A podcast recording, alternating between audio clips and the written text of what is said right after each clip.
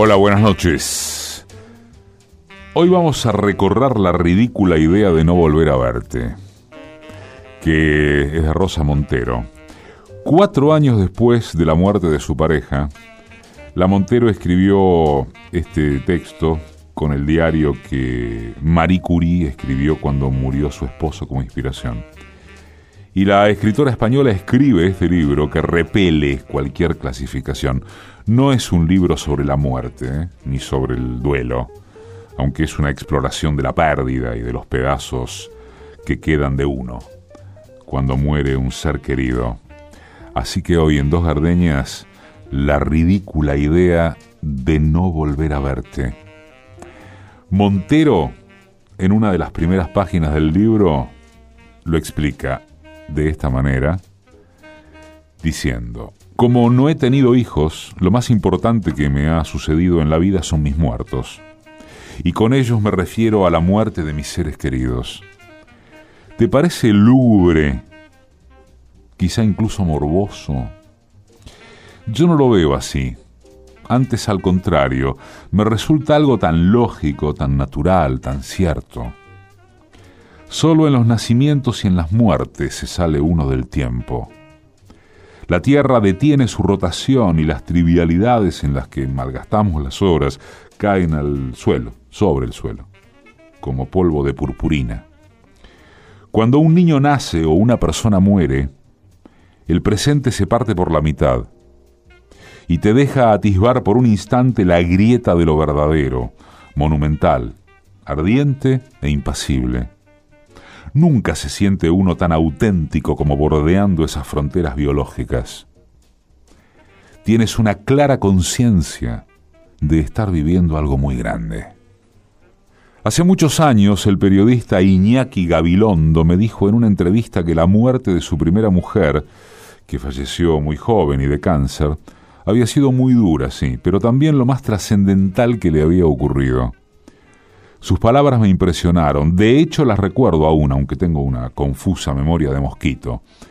Entonces creí comprender bien lo que quería decir, pero después de experimentarlo lo he entendido mejor. No todo es horrible en la muerte, aunque parezca mentira. Me asombro de escucharme decir esto. Pero este libro no es sobre la muerte. En realidad no sé bien qué es o qué será. Aquí lo tengo ahora en la punta de mis dedos, apenas unas líneas en una tableta, un cúmulo de células electrónicas aún indeterminadas que podrían ser abortadas muy fácilmente. Los libros nacen de un germen ínfimo, un nebecillo minúsculo, una frase, una imagen, una intuición. Y crecen como cigotos, orgánicamente, célula a célula, diferenciándose en tejidos y estructuras cada vez más complejas, hasta llegar a convertirse en una criatura completa y a menudo inesperada, dice este fragmento de la ridícula idea de no volver a verte. Rosa Montero.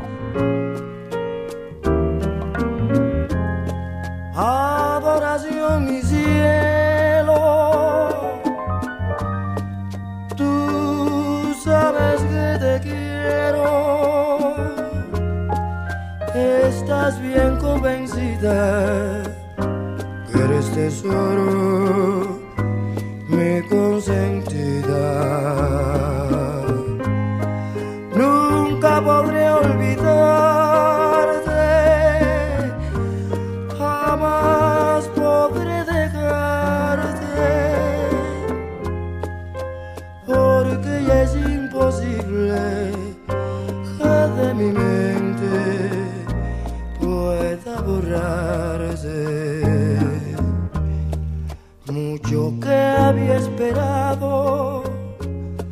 por el amor que me comprendiera.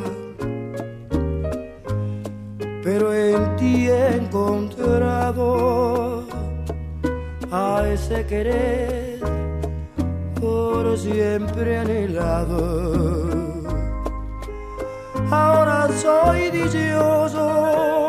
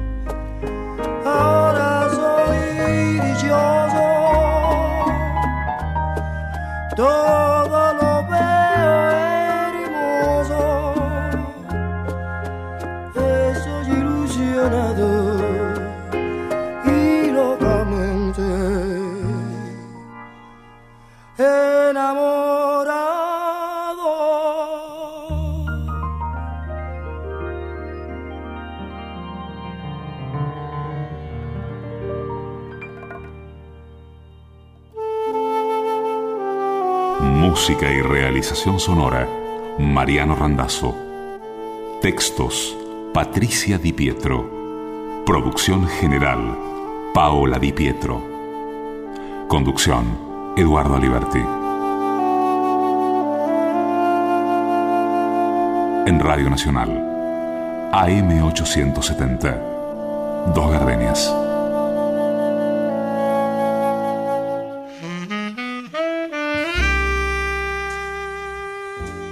El verdadero dolor es indecible. Si puedes hablar de lo que te acongoja, estás de suerte. Eso significa que es tan importante. Porque cuando el dolor cae sobre ti sin paliativos, lo primero que te arranca es la palabra. Es probable que reconozcas lo que digo. Quizás lo hayas experimentado porque el sufrimiento es algo muy común en todas las vidas, igual que la alegría. Hablo de ese dolor que es tan grande que ni siquiera parece que te nace de dentro, sino que es como si hubieras sido sepultada por una luz. Y así estás, tan enterrada bajo esas pedregosas toneladas de pena que no puedes ni hablar. Estás segura de que nadie va a oírte. Ahora que lo pienso, en esto es muy parecido a la locura. En mi adolescencia y primera juventud padecí varias crisis de angustia. A mí esas crisis angustiosas me agrandaron el conocimiento del mundo. Hoy me alegro de haberlas tenido. Así supe lo que era el dolor psíquico, que es devastador por lo inefable. Porque la característica esencial de lo que llamamos locura es la soledad. Pero una soledad monumental una soledad tan grande que no cabe dentro de la palabra soledad y que uno no puede ni llegar a imaginar si no ha estado ahí. Yo soy libre como el mar. Cuando me tocas tú, una lluvia de relámpago. Cuando me tocas cuando te acercas a mí. Yo me pierdo en ti y yo me encuentro a mi destino. Soy luz fugaz de este camino cuando me tocas tú. Yo soy libre del temor cuando me tocas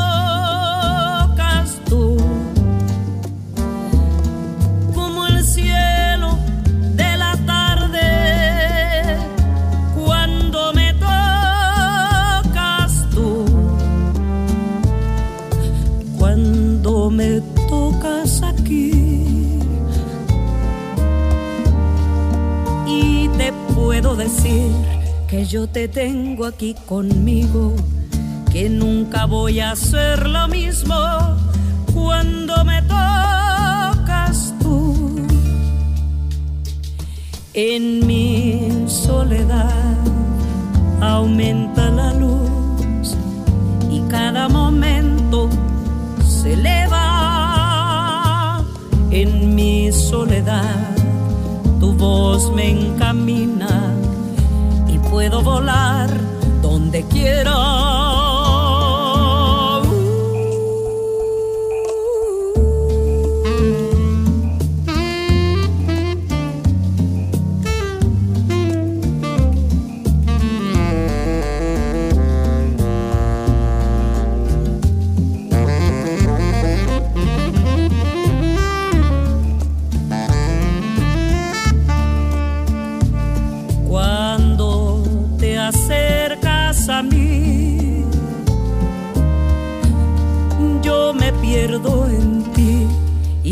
Encuentro a mi destino, soy luz fugaz de este camino cuando me tocas tú.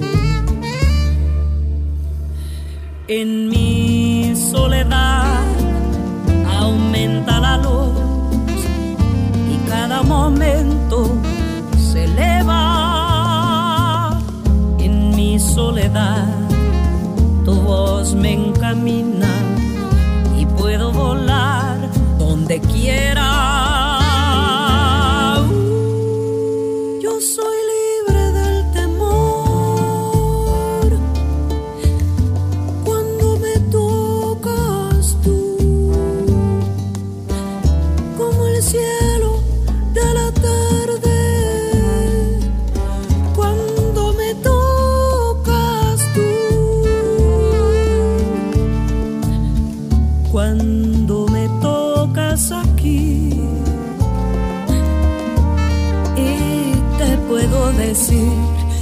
Yo te tengo aquí conmigo, que nunca voy a hacer lo mismo cuando me tocas tú, que yo te tengo aquí conmigo, que nunca voy a hacer lo mismo cuando me tocas tú, que yo me encuentro mi destino, soy luz fugaz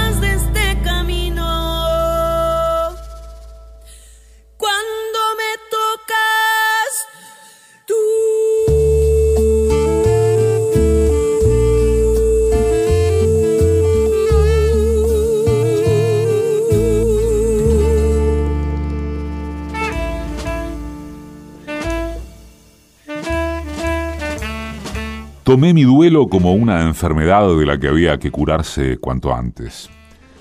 Creo que es un error bastante común porque en nuestra sociedad la muerte es vista como una anomalía y el duelo como una patología. Yo no querría sentirme avergonzada por mi dolor. Soy de ese tipo de personas que siempre intenta hacer lo que se debe. Por eso saqué tantas matrículas de honor en el instituto.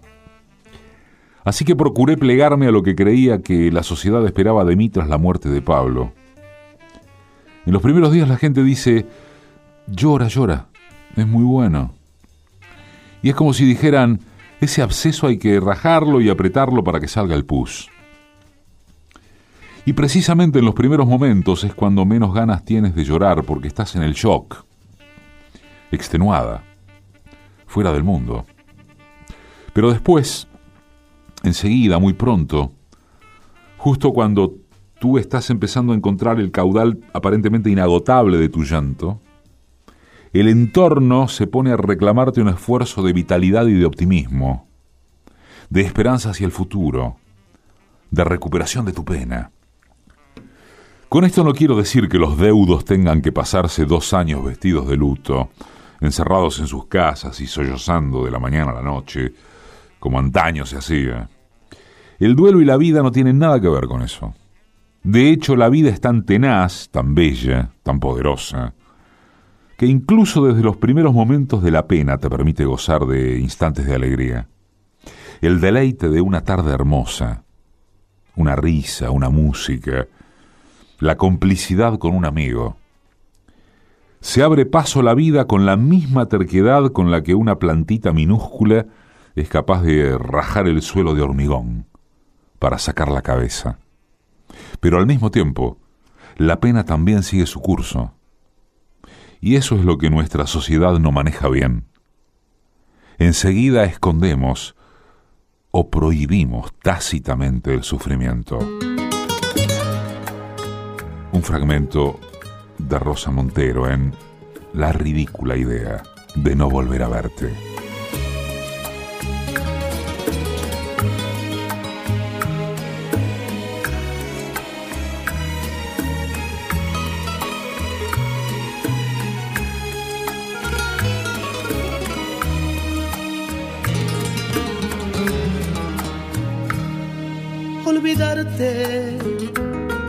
Olvidarte, está prohibido, ni soñarlo. Olvidarte fracasado al intentarlo. Olvidarte es la palabra que no existe para mí. Olvidarte, ¿cómo hacerlo si hoy mantengo tu fragancia? Hace fuego de tus labios en los míos, a pesar que pasa el tiempo y no despiertas a mi lado, no se ha ido. Olvidarte, no he podido, no he sabido, ni he querido.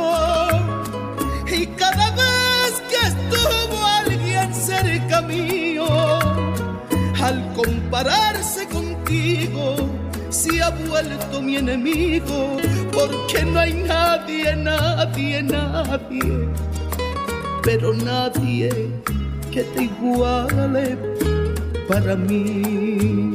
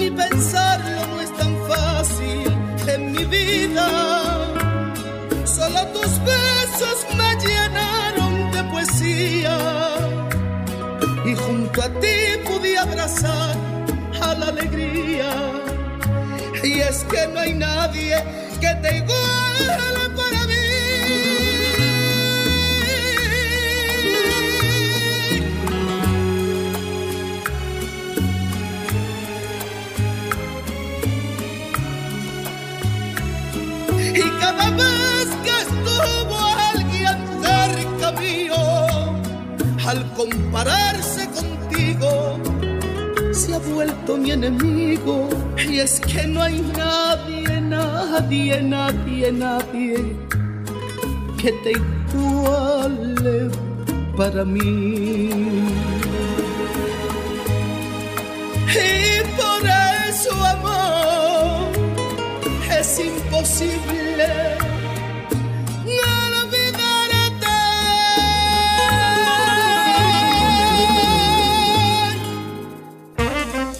La infancia es un lugar al que no se puede regresar y por lo general tampoco quieres hacerlo.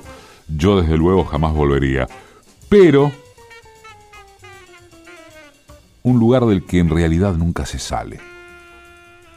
Dicen que la humanidad se puede dividir entre aquellos cuya infancia fue un infierno, en cuyo caso siempre vivirán perseguidos por ese fantasma, y aquellos que disfrutaron de una niñez maravillosa, que lo tienen aún mucho peor, porque perdieron para siempre el paraíso. Toda esa fragilidad, esa indefensión, esa intensidad en las emociones, además de la imaginación febril, el tiempo eterno y una necesidad de cariño tan desesperada como la que siente el náufrago que agoniza de sed por un vaso de agua. En la infancia, sigue Rosa Montero, siempre estamos a punto de morir, metafóricamente hablando. O al menos de que mueran o resulten mutiladas algunas de nuestras ramas. Crecemos como bonsáis, torturados y podados y empequeñecidos por las circunstancias, las convenciones, los prejuicios culturales, los imperativos sociales, los traumas infantiles y las expectativas familiares. Cuenta conmigo. Por si tuvieras que encontrar, que encontrar algún motivo. Si necesitas, algo, más algo más que conformarte. Si se te ocurre, por ejemplo, enamorarte, aquí me tienes. Siempre dispuesta a ver el mundo como tú ni lo imaginas. Y si me quieres ver feliz y no te animas, cierra los ojos al aroma de una rosa mientras mi alma te cuenta cosas, cosas que nunca te dijeron hasta ahora. Si eres consciente de la gente que te adora, de ser un poco la razón de esta canción.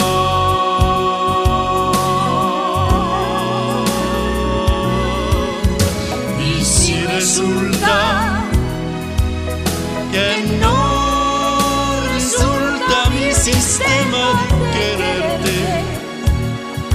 cuenta conmigo nada más que para verte.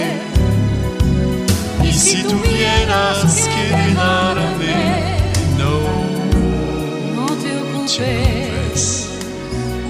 Yo me podría Yo me acomodar podría acomodar sin Molestarte. molestarte en un rincón donde pudieras acordarte. Cuando el tiempo haya pasado y tengas ganas, en esas ganas, cuenta conmigo. y si resulta que no resulta mi sistema de quererte, cuenta conmigo nada más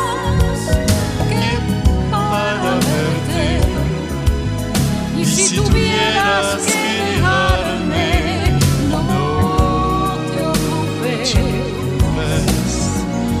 Yo me podría acomodar acomodar sin molestarte molestarte en un rincón en un rincón donde pudieras donde acordarte. pudieras acordarte. Y Cuando el tiempo haya pasado y tengas ganas, en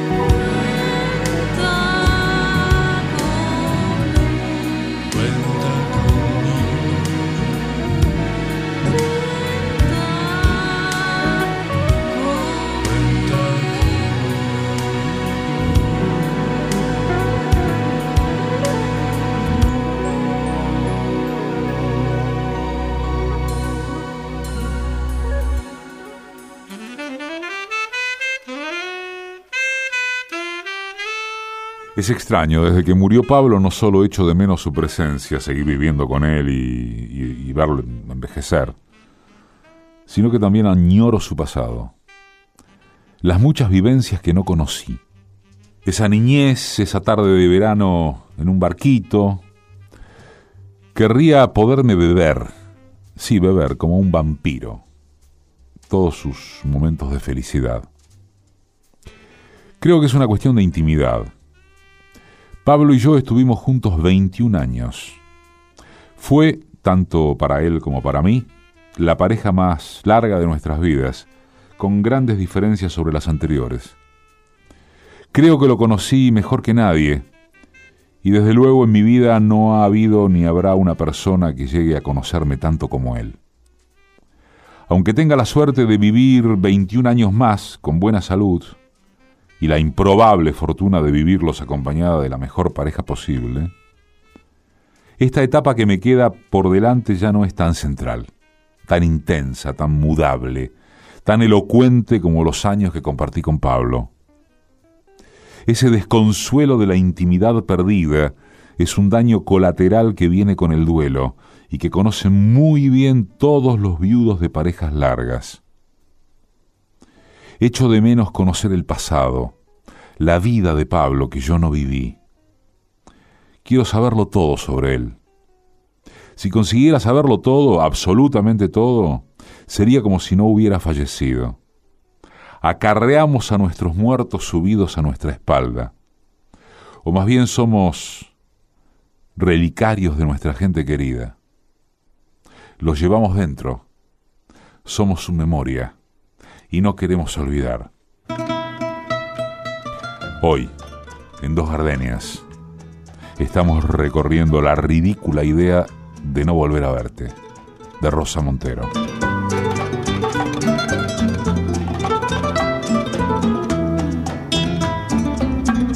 Ya no estás más a mi lado, corazón.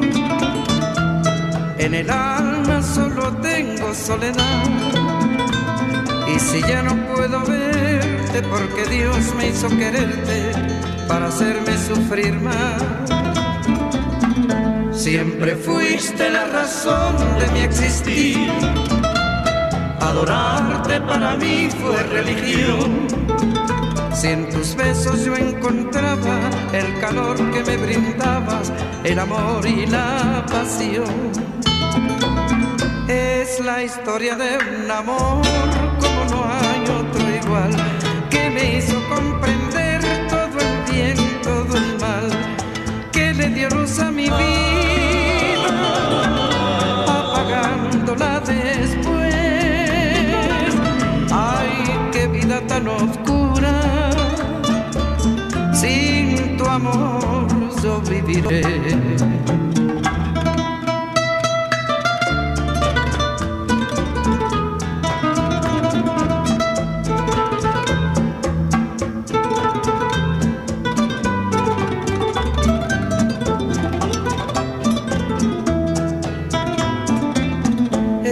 La historia de un amor como no hay otro igual, que me hizo comprender todo el bien, todo el mal, que le dio luz a mi vida, apagándola después.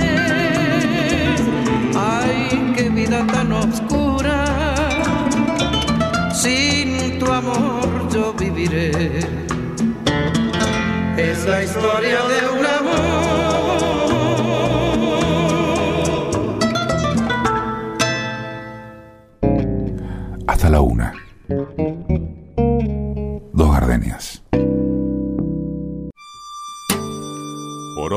García Márquez, Cortázar, Juarros, Pizarnik.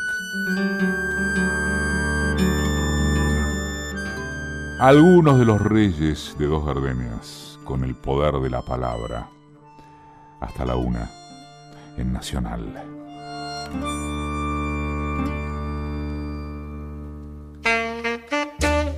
Entre padres e hijos puede haber una cantidad incalculable de luz. Lo que es cierto es que esas relaciones tan esenciales están entremezcladas de dicha y dolor. Supongo que es inevitable proyectarse en los hijos de algún modo, de la misma manera que es inevitable por parte de los hijos exigir a los padres una dimensión mítica imposible. Nadie quiere hacer daño, pero a menudo se hace. Yo no he tenido hijos, de hecho a veces lamento no haberlos tenido, porque procrear es un paso de la madurez física y psíquica.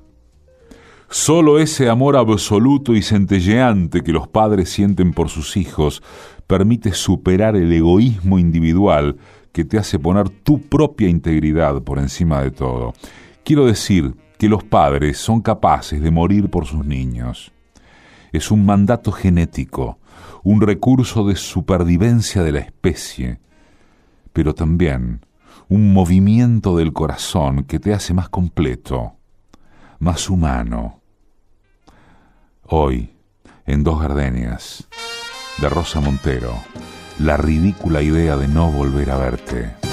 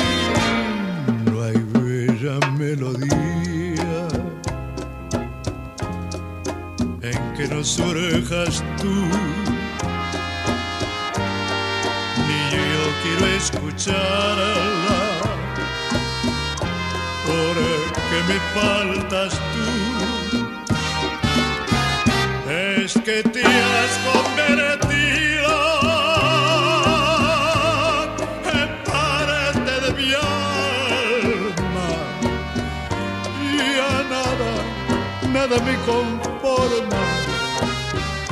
Si no estás tú también más allá de tus labios.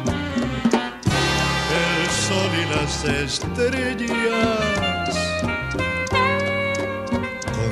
La distancia, amada mía, estoy.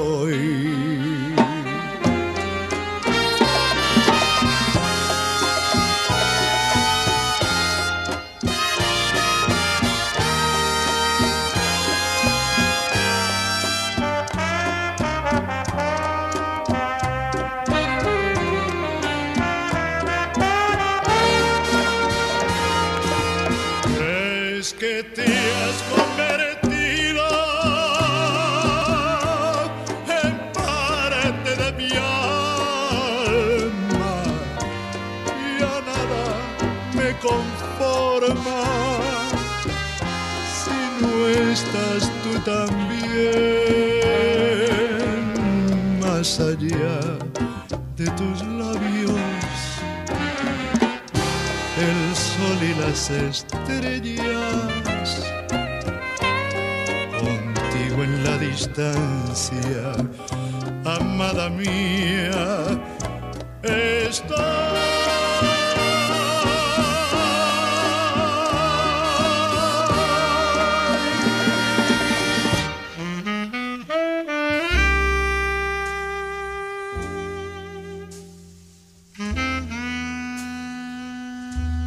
Escribe Rosa Montero que cuando se te muere alguien con quien has convivido mucho tiempo, no solo te quedas tú tocado de manera indeleble, sin que también el mundo entero quede teñido, manchado, marcado por un mapa de lugares y costumbres que sirven de disparador para la evocación, a menudo con resultados tan devastadores como el estallido de una bomba.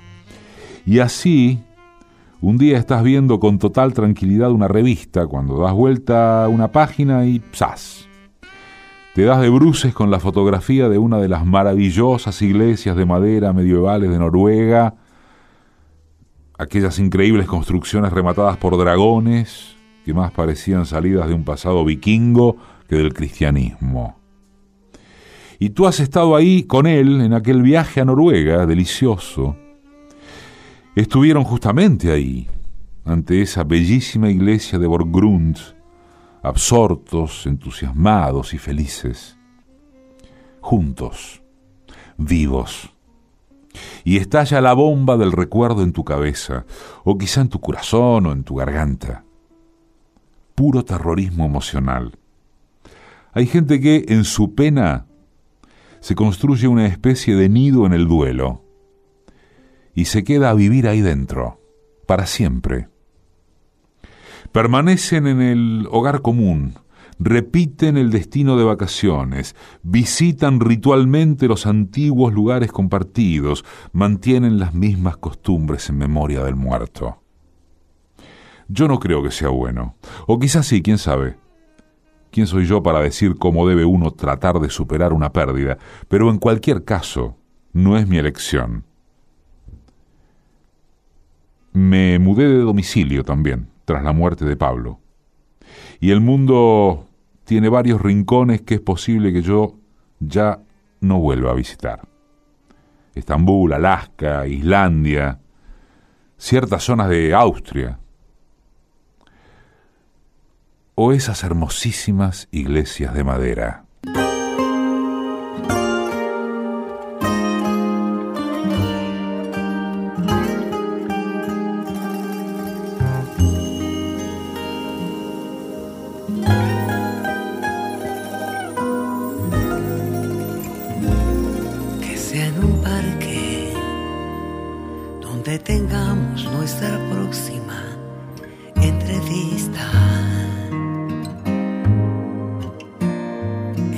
Banca,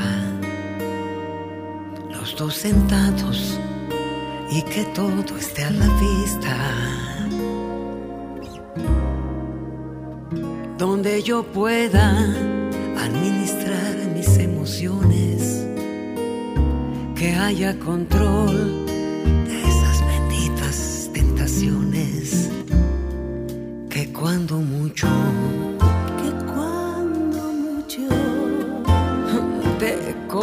besos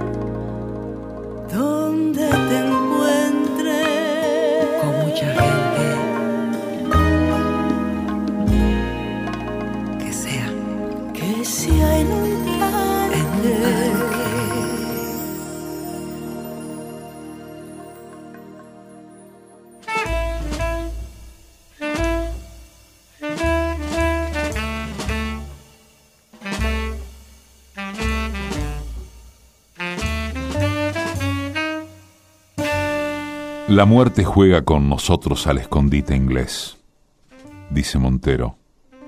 Escribe Montero ese juego en el que un niño cuenta de cara a la pared y otros intentan llegar a tocar el muro sin que el niño les vea, mientras se mueven. Pues bien, con la muerte es lo mismo. Entramos, salimos, amamos, odiamos, trabajamos, dormimos. O sea, nos pasamos la vida contando como el chico del juego entretenidos o aturdidos, sin pensar en que nuestra existencia tiene un fin.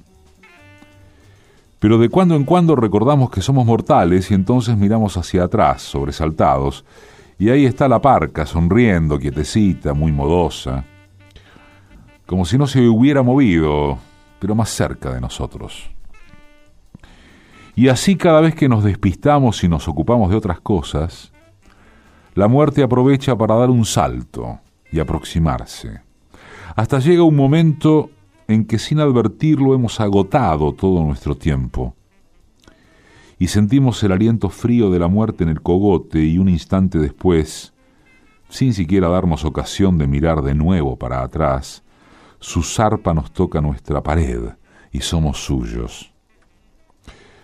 Uno descubre que está jugando al escondite inglés cuando se le muere alguien cercano, que no debería haber muerto. Un fallecimiento intempestivo y fuera de lugar. La parca avanzando a toda velocidad, a nuestras espaldas, mientras no miramos, escribió Montero.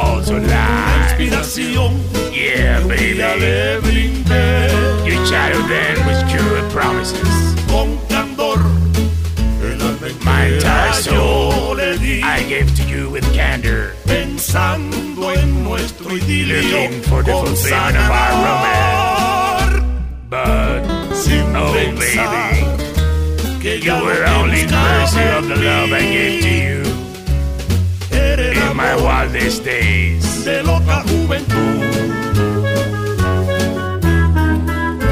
I don't like it like that.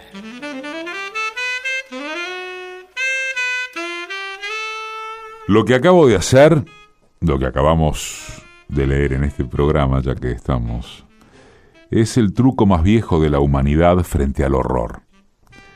La creatividad es justamente esto, un intento algo químico de transmutar el sufrimiento en belleza. El arte en general, y la literatura en particular, son armas poderosas contra el mal y el dolor. Las novelas no los vencen, son invencibles, pero nos consuelan del espanto. En primer lugar porque nos unen al resto de los humanos. La literatura nos hace formar parte del todo y en el todo, el dolor individual parece que duele un poco menos. Pero además el sortilegio funciona porque cuando el sufrimiento nos quiebra el espinazo, el arte consigue convertir ese feo y sucio daño en algo bello. Hay que hacer algo con todo eso para que no nos destruyan en ese fragor de desesperación, con el inacabable desperdicio, con la furiosa pena de vivir cuando la vida es cruel. Los humanos nos defendemos del dolor sin sentido, adornándolo con la sensatez de la belleza. Eso. Aplastamos carbones con las manos desnudas. Y a veces conseguimos que parezcan diamantes.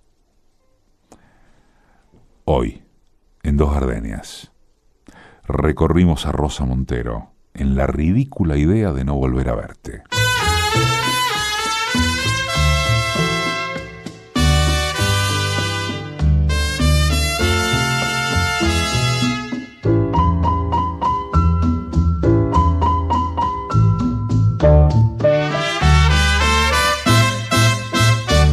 Ya ves que yo no te miento, porque dudar si son reales mis sentimientos, porque te atormenta. No vayas a pensar que yo pueda engañarte, olvida lo que dicen de mi persona. Me interesa tu opinión, tus sentimientos hacia mí. No me importa a mí el sentir de los que nos quieren ver sufrir. Pero no derroches así esta ocasión de ser feliz los dos. Ven a mi nido de amor y allí te espero.